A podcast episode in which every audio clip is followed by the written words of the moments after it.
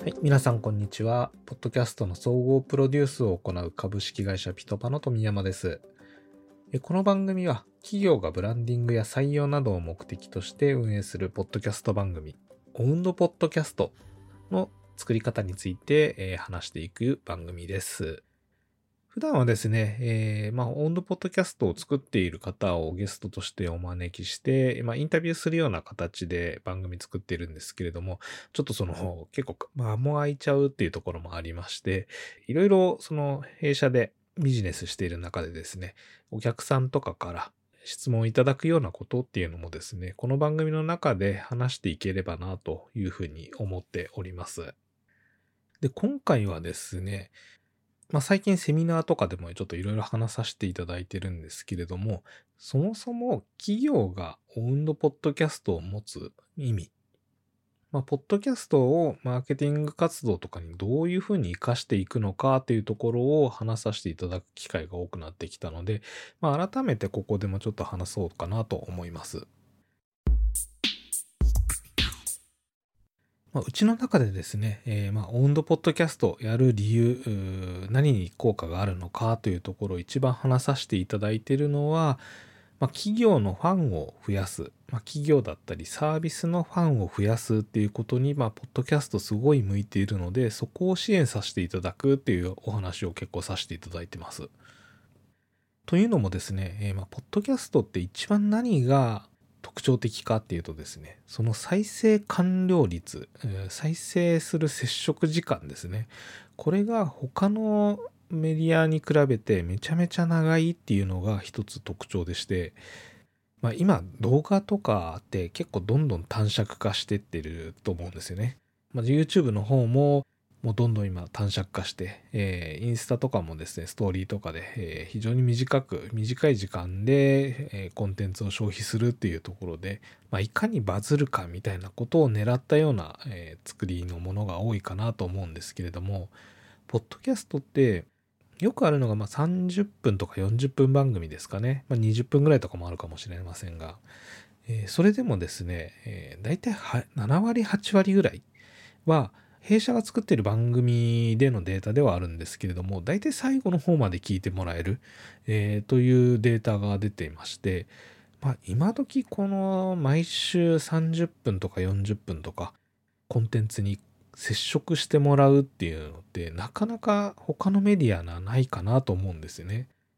今はあのうちで作っているある番組で全く同じその3、40分ぐらいの40分ぐらいの番組を、えー YouTube とポッドキャスト両方に同時配信しているものとかもあるんですけれども実はその中で出てきているデータで言うと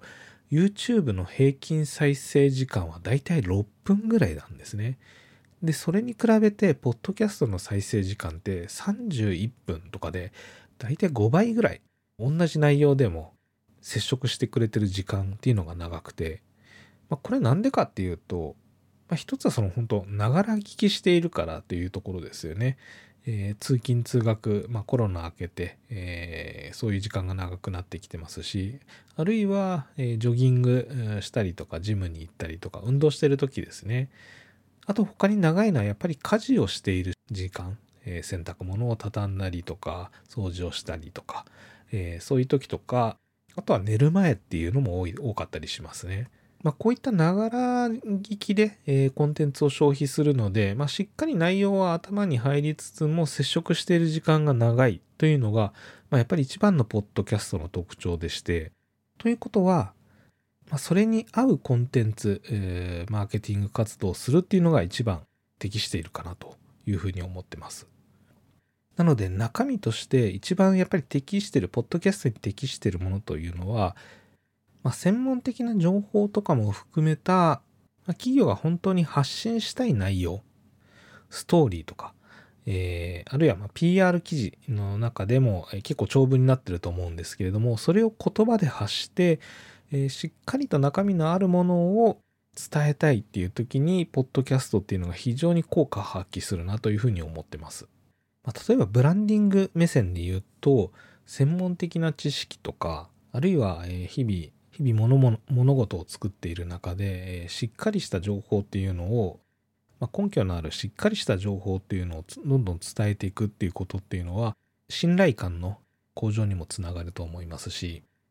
あるいは販売促進、えー、こういうところにも実は使えて、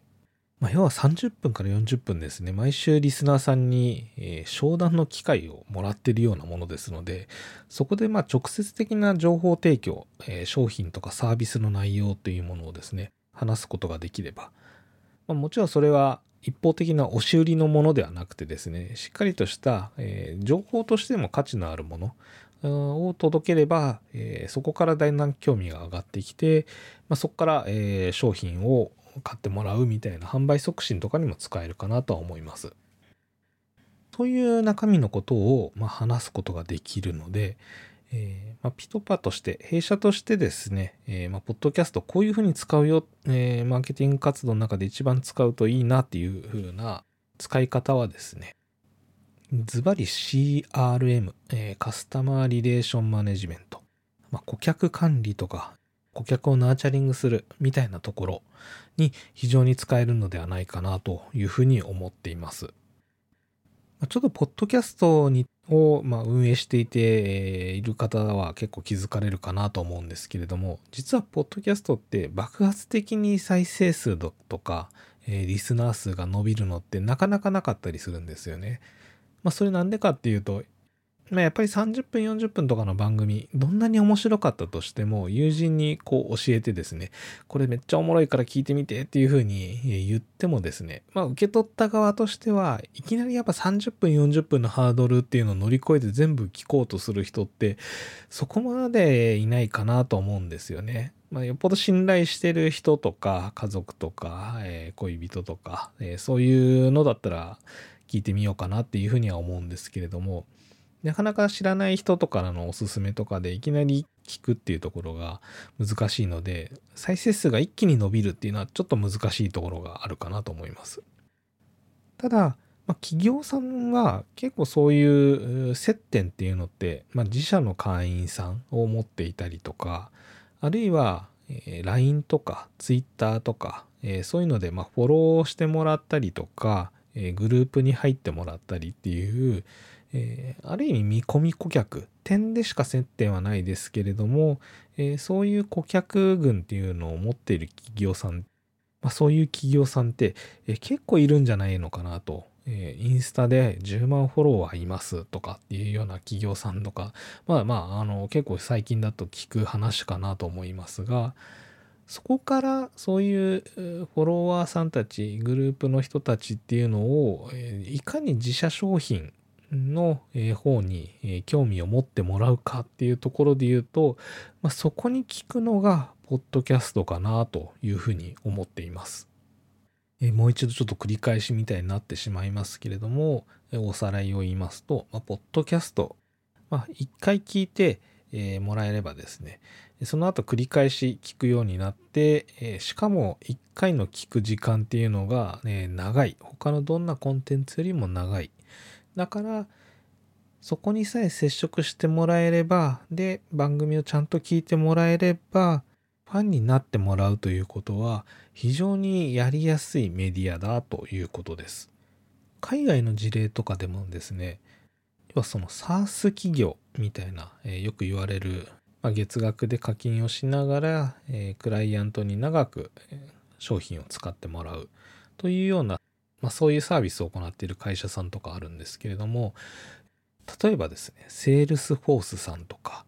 えー、Amazon の AWS さんとか、えー、この辺りなんかはですね実は34本ぐらい、えー、番組を持っていてですね既存顧客に対してのナーチャリングって言いますか、えー、情報提供をその番組の中でやることによってライフタイムバリュー顧客がずっとサービスを使っていただける期間っていうのを伸ばす戦略みたいなものを、まあ、ポッドキャストを使って非常にうまくやってたりします。ちょっと英語版にはなるんですけれども、えー、番組の概要欄に貼らさせていただきます、Salesforce アドミンポッドキャストなんかはですね、実際に Salesforce のコンテンツ、えー、サービスを使っている企業様向けに作った番組でして、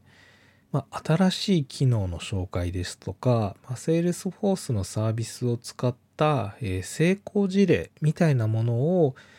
そのサービスを使っている企業さんをゲストにお招きして、まあ、インタビュー形式な形でいろいろ話を聞いているというような番組だったりするんですけれども